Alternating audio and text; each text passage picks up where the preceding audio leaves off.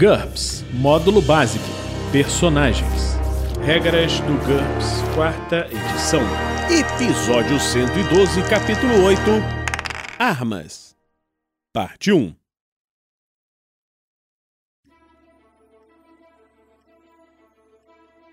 Uma produção RPG Next.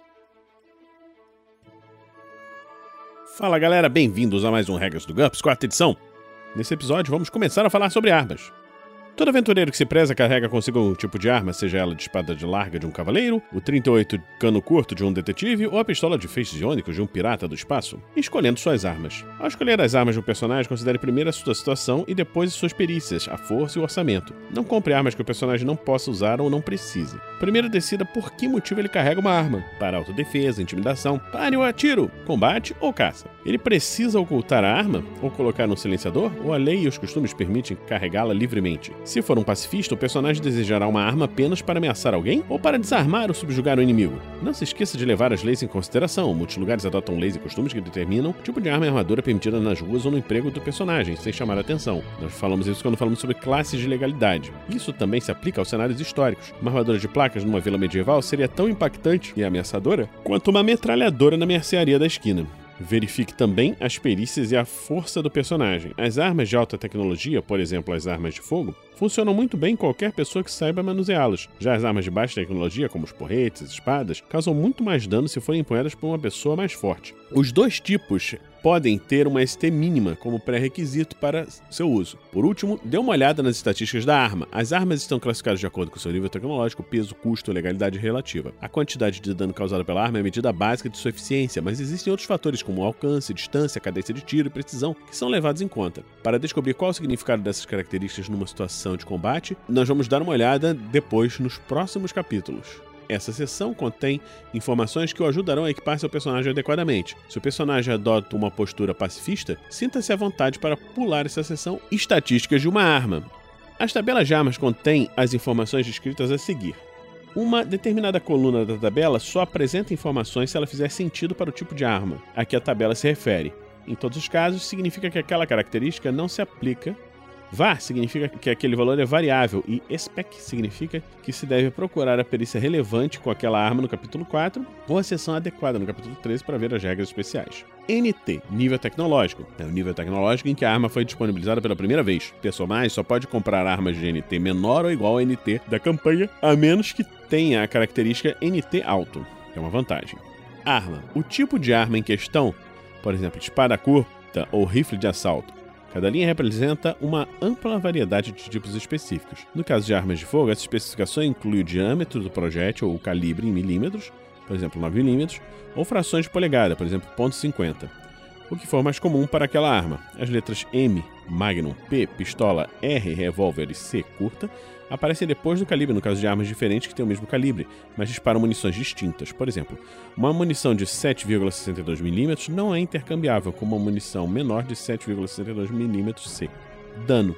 No caso de armas motoras dirigidas pela força muscular, de combate corpo a corpo ou de projétil, como espadas e arcos, o dano causado baseia-se na ST e é expresso como um modificador adicionado ao GDP ou golpe de balanço básico de seu usuário, como descrito na tabela de dano. Por exemplo, uma lança causa GDP mais 2 pontos de dano, portanto, se tiver ST11, o que lhe concede um GDP básico de 1D-1, o personagem causará 1D mais 1 ponto de dano com a lança. Lembre-se que armas com golpe de balanço usam o mesmo princípio da alavanca e por isso causam mais dano. Para armas de fogo, granadas e algumas armas de combate corpo a corpo autopropelidas, o dano causado é indicado na forma de um número fixo de dados mais modificadores. Por exemplo, o dano causado por uma pistola semiautomática 9mm é indicado como 2D mais 2, que significa que qualquer personagem que ao utilizar jogará 2D e somará 2 pontos ao resultado para ver quanto de dano o ataque causou. Divisor de blindagem, um número entre parênteses logo após o valor de dano, por exemplo, entre parênteses 2, é um divisor de blindagem. Divida a RD da blindagem do alvo ou de outras fontes que ele esteja usando por esse número antes de subtrair o valor da RD do dano que o personagem causou, ou adicioná-la ao número alvo no teste de HT do alvo para resistir ao ferimento. Por exemplo,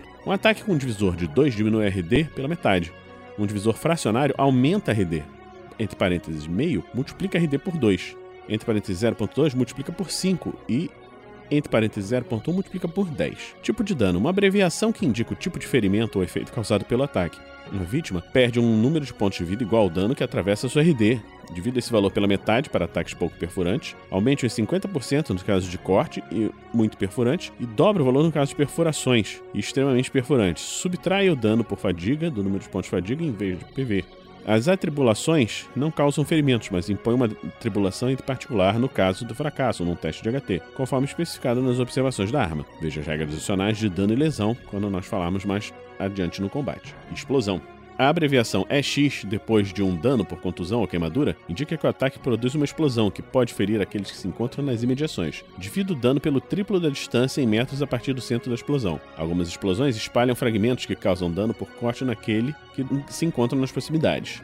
Nós vamos ver isso quando falarmos de dano de fragmentação no futuro. O dano de fragmentação aparece entre colchetes, por exemplo, 3D entre colchetes 2D, CONT, contusão, EX explosão. Isso significa que uma explosão que causa 3D pontos de dano por contusão e arremessa fragmentos que causam 2D pontos de dano por corte. A zona de perigo dos fragmentos equivale a 5 metros vezes o número de dados de dano de fragmentação. 10 metros para 2D. Se um ataque explosivo tiver um divisor de blindagem, isso se aplicará apenas à RD do alvo, que é atingido diretamente, e não àqueles que se encontram no raio de explosão ou foram atingidos pelos fragmentos. Há tribulações. Algumas armas especiais não têm indicação de dados de dano. Em vez disso, elas apresentam um modificador de HT, por exemplo, HT-3. Qualquer alvo atingido deve realizar um teste de HT com o redutor listado para evitar os efeitos da tribulação, por exemplo, inconsciência. Uma pistola paralisante exige um sucesso no teste de HT-3 para evitar que o alvo fique atordoado durante 20 menos HT segundos. Observe que a RD modificada por qualquer divisor de blindagem normalmente se soma a HT da vítima. Por exemplo, uma jaqueta de couro com RD2 consideraria um bônus mais 2 ao teste HT para resistir aos efeitos de uma pistola paralisante. Outros efeitos.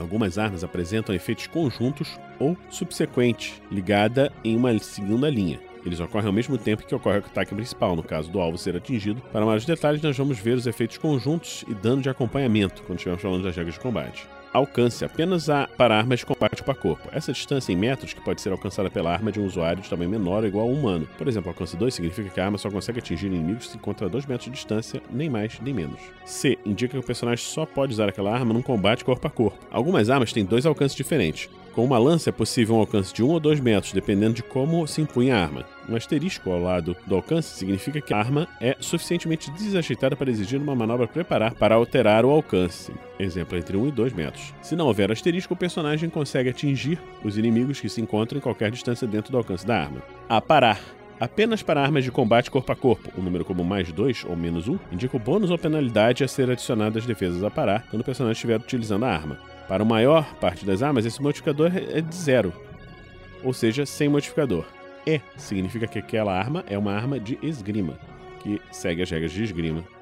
D significa que a arma está desequilibrada. O personagem não pode utilizá-la para parar se a arma em questão já foi utilizada para atacar no mesmo turno ou vice-versa. Não significa que a arma não pode ser usada para parar. PREC, precisão, somente para armas de combate à distância. Some o valor da precisão ao enegado do, do personagem se ele estiver realizando uma manobra a apontar no turno anterior ao ataque. Se a arma tiver uma mira embutida, o bônus devido a isso aparecerá como um modificador separado ao lado da precisão básica da arma, por exemplo, 7 mais 2 distância somente para armas de combate à distância. Se a arma indica apenas um número para o alcance, ele será o alcance máximo, max, em metros, de que o personagem pode atacar o alvo. Se houver dois números separados por uma barra, o primeiro indica o alcance relativo à metade do dano, meio D, e o segundo será o max. Ataques contra alvos que se encontram a uma distância maior ou igual a meio D causam apenas metade do dano, e ataques que exigem um teste HT para resistir são resistidos com um bônus de mais 3. Geralmente, os, o parâmetro meio D e max das armas motoras são indicados como múltiplos da ST do personagem que a empunha, em vez de uma distância fixa. Por exemplo, vezes 10, vezes 15, significa que meio D é igual a 10 vezes ST e max é 15 vezes ST.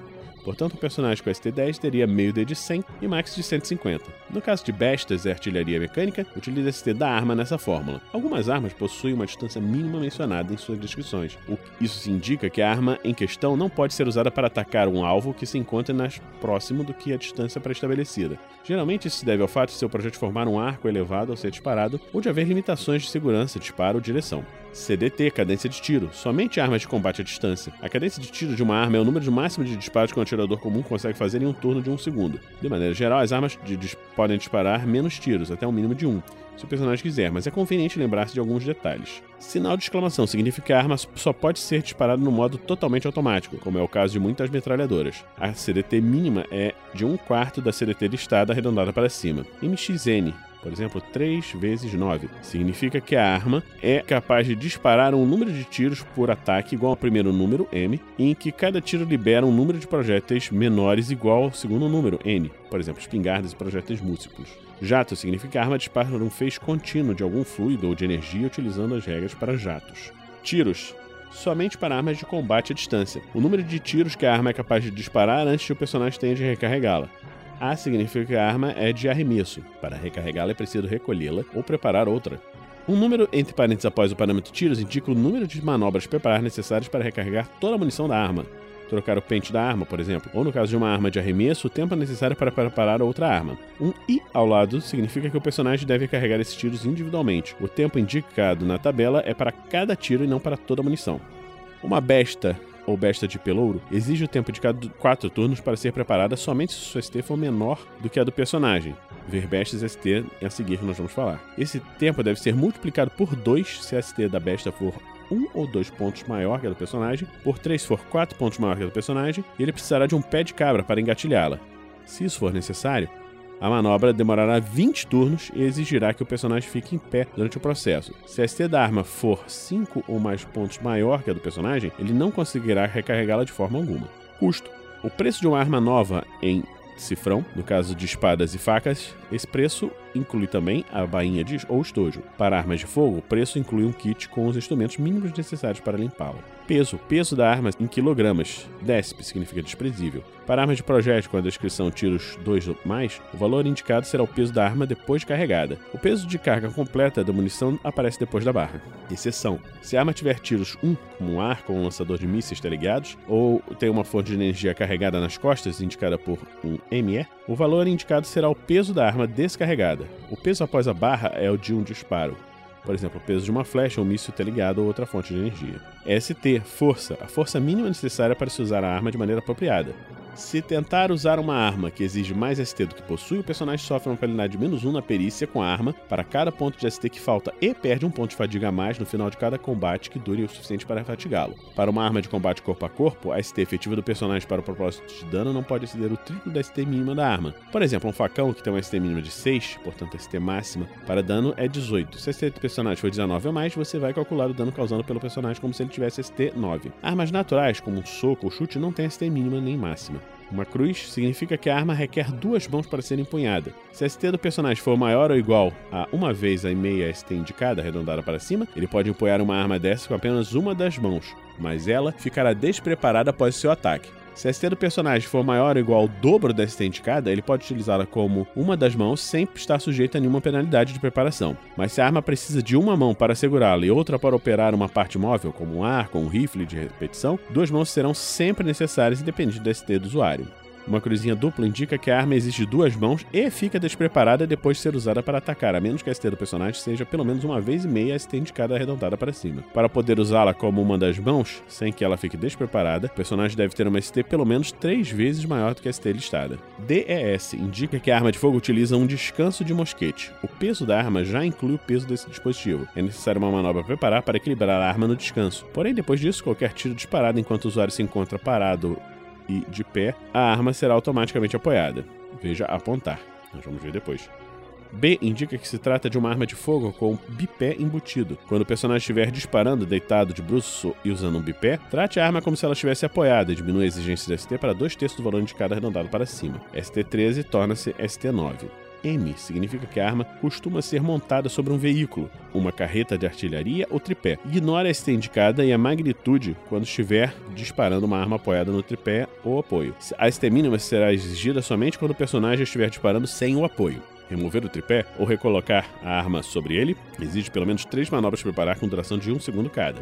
Bestas ST. Bestas e arcos têm seu próprio valor de ST. Use esse valor em vez de ST do personagem para determinar o alcance e o dano causado. ST de uma arma desse tipo deve ser especificada quando ela estiver sendo comprada. Um personagem sempre pode usar um arco cujo ST é menor do que o dele. Se usar um arco com ST maior, ele causará mais dano, entretanto demorará mais para armá-lo. Nós já vimos isso quando falamos sobre tiros.